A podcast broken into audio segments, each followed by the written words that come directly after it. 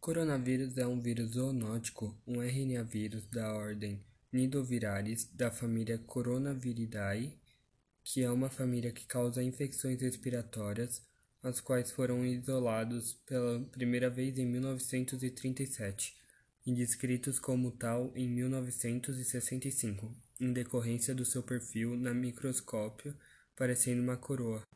Para identificação do vírus, é necessário diagnóstico laboratorial que é realizado por meio das técnicas de proteína C reativa em tempo real e sequenciamento parcial ou total do genoma viral.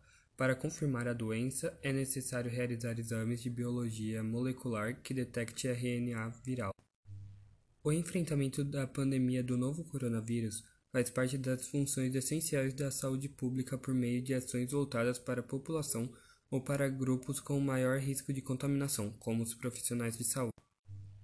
No entanto, outras atividades de trabalho podem ter um papel relevante na disseminação do vírus e, portanto, a análise de como se processam é determinante para a prevenção do adoecimento.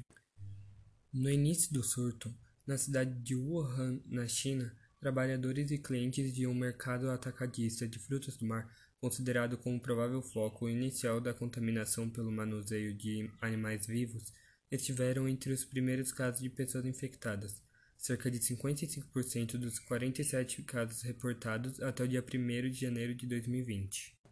Essas situações, a exemplo de outras, mostram que tanto o exercício das atividades laborais quanto as condições de trabalho são fontes potenciais de exposição ao vírus. Desde o início do atual surto de coronavírus causador da Covid-19, houve uma grande preocupação diante de uma doença que se espalhou rapidamente em várias regiões do mundo, com diferentes impactos.